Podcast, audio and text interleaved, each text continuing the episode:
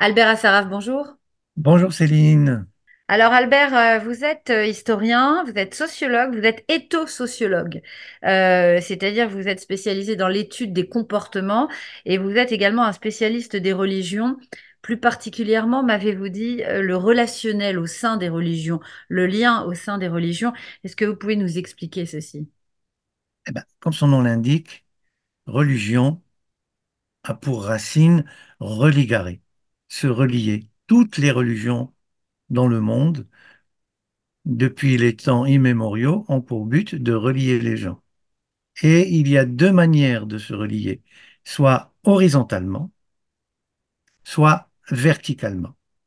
Et généralement, les religions, elles nous relient à la fois horizontalement, c'est-à-dire euh, nous sommes, nous faisons partie d'un même groupe, d'un même peuple, et verticalement, nous avons quelqu'un qui est très haut au-dessus de nous. Il n'y a aucune religion qui échappe à cette règle. Maintenant, c'est comment est-ce qu'on gère ces deux forces-là, à la fois l'axe intérieur-extérieur, parce que dès qu'il y a lien, il y a frontière mentale. Il y a une, dans notre, dans notre esprit, il y a ce qui, qui ressort du, du dedans et ce qui ressort du dehors. Et puis en même temps, il y a ce qui est en haut, qui est le très haut, et il y a une loi relationnelle qui est commune à tous les peuples et même à tous les êtres humains. Plus c'est haut, plus c'est fort, plus c'est plus c'est impossible à remettre en cause. Et c'est là que la radicalisation va s'installer. Alors justement, Et justement, on parle beaucoup euh, de radicalisation, euh, d'islamisme, on parle des frères musulmans, on nous rebat les oreilles euh, dans les médias sur avec tous ces termes. Alors c'est vrai que ces termes sont un petit peu abstraits euh, pour, pour nous et, et- et c'est vrai qu'on s'y perd un peu. Moi, ce qui m'intéresse, c'est de vous donner la parole pour que vous essayiez de nous expliquer en des termes un peu simples quelle est l'origine de tout ceci euh, et comment peut-on comprendre et percevoir tout ce qui se passe? tout ceci repose malheureusement sur un seul homme. Un seul, qui a pour nom Ibn Taymiyyah, qui est né en Turquie en 1263. Cet homme va opérer un changement radical au sein de l'islam qui était autrefois ouvert. Souvenez-vous de El-Farabi, de Averroès. Euh, Maï- Maïmonide avait une fascination pour, pour les penseurs musulmans. Pourquoi? Parce que les penseurs musulmans étaient ouverts sur la culture grecque. Ils ont essayé de concilier Coran et sciences grecques. Et vient ce monsieur Ibn Taymiyyah et qui va dire terminé, on va se fermer sur nous-mêmes. Et donc ça s'est passé au XIII au XIIIe siècle, juste après Maïmonide. Il ne faut pas oublier que le judaïsme a connu aussi le même problème. Maïmonide, il s'est ouvert à la science grecque, à Aristote, il s'est ouvert à la science musulmane de l'époque, avec Averroès, que je répète, El-Farabi, Avicenne, tous les grands penseurs musulmans qui étaient ouverts à cette science-là. Et tout d'un coup, l'islam va se refermer sur lui-même. Et ça va durer très très longtemps. Comme quoi, un seul homme, un seul homme peut déterminer l'avenir de tout un peuple. Alors bien entendu, pour toute la question, c'est pourquoi est-ce que les juifs et les chrétiens ne se sont pas fermés comme l'islam? Par exemple, on a le même, euh, on a Thomas, Thomas, Thomas d'Aquin. Thomas d'Aquin qui lui aussi a essayé de concilier la Bible euh, et, Aristote. Euh, la même chose avec Maïmonide, avec Ramban, avec tous les penseurs. Mais, mais l'islam s'est refermé sur lui-même. Il n'a dit qu'il n'y a qu'un seul livre, c'est le Coran. Et Ibn Taymiyyah, il, disait, il y a le Coran et le djihad. Le djihad, donc, c'est la lutte contre l'extérieur, qui n'est pas moi-même, qui n'est pas le nous. Et donc là, on voit le lien en action. Et tout ça sous la férule d'une révélation qu'il est impossible de remettre en cause, puisque c'est Dieu qui parle. C'est Dieu qui parle. C'est- et, nous en sommes là aujourd'hui. Parce que après Ibn Taymiyyah, va arriver en 1905 en 1928 un monsieur qui s'appelle Hassan al-Banna, qui va lui aussi en rajouter une couche.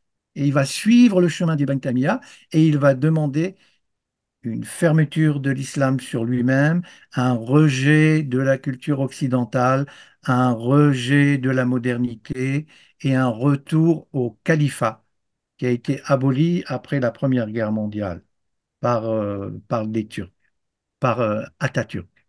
Voilà le, voilà le cauchemar dans lequel nous vivons depuis 1263 avec Ibn Taymiyyah et avec Hassan al-Banna, le, le, ce- le- celui qui a mis, celui qui a, qui est, à l'origine des frères musulmans en 1928, et dont Oui. le but est de ramener le califat qui a été aboli par les Turcs après la Première Guerre mondiale.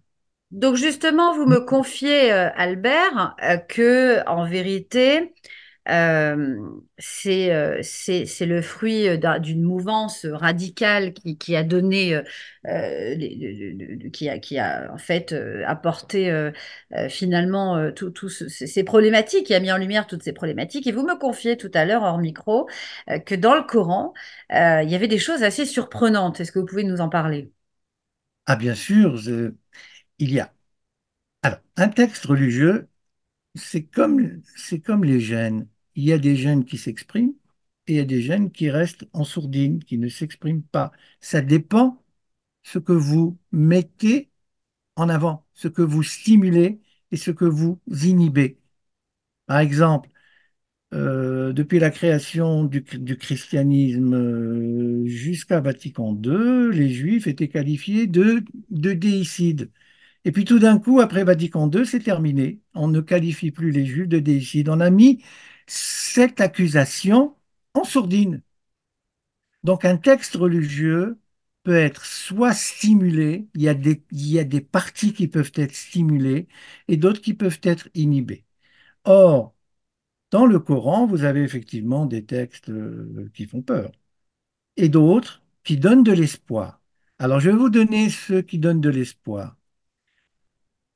Le, je vous parle du, des versets sionistes du Coran. Vous avez la sourate 5, c'est-à-dire le chapitre 5, verset 21. Ô mon peuple, entrez dans la terre sainte qu'Allah vous prescrit, et ne revenez point sur vos pas en refusant de combattre, car vous retourneriez perdant. Donc, ô mon peuple, il parle du peuple d'Israël.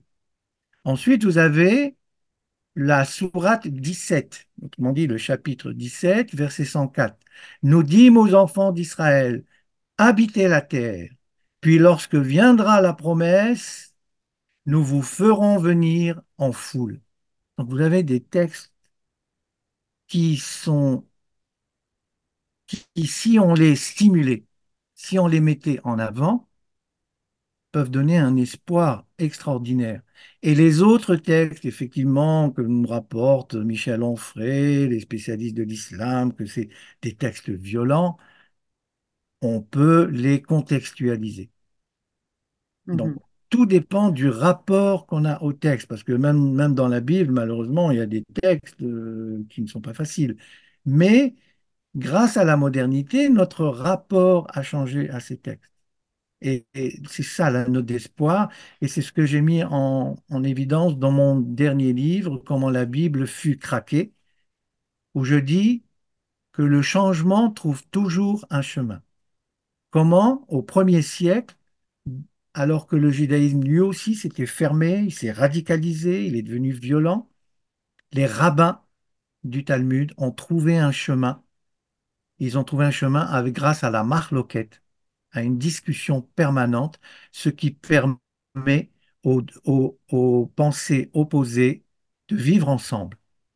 Donc, Donc finalement, Albert, finalement, ce que vous êtes en train de dire, c'est que tout est question d'interprétation et tout est question de relationnel. Alors comment, à la lumière de ce que vous êtes en train de nous raconter, Oui, on peut comprendre les événements terribles que nous vivons ici en Israël, particulièrement depuis le 7 octobre? Mais parce que le 7 octobre n'est que la, n'est que la, partie apparente de l'iceberg, il y a un enseignement justement via les frères musulmans qui attise jusqu'à jusqu'à l'incendie les textes les plus virulents du Coran, à la fois contre les juifs et contre les chrétiens. Et donc c'est ça le c'est cela le drame. Et ça commence avec Al-Husseini, le moufti de, de Jérusalem, qui était qui était d'une virulence extrême. Et Hassan el-Banna et le Moufti étaient des amis. Donc cette mouvance-là, la plus radicale, c'est-à-dire celle qui s'oppose à toute cohabitation avec les Juifs, elle prévaut petit à petit. Alors que, par exemple, en 1919, on a, des lettres du prince Faisal d'Arabie Saoudite avec Weizmann qui sont extraordinaires. Il dit oui, nous sommes euh, des Sémites, nous sommes tous des enfants d'Abraham, nous pouvons vivre ensemble. On a aussi le même exemple au Maroc, le roi du Maroc qui a même signé la paix avec Israël. Donc, il y a de l'espoir, tout dépend des hommes. Il n'y a de richesse que d'hommes. Les hommes peuvent stimuler la part d'ombre qui est en nous, la part animale qui est en nous, ou stimuler la part belle qui est en nous, la part de tolérance. Ça dépend des hommes.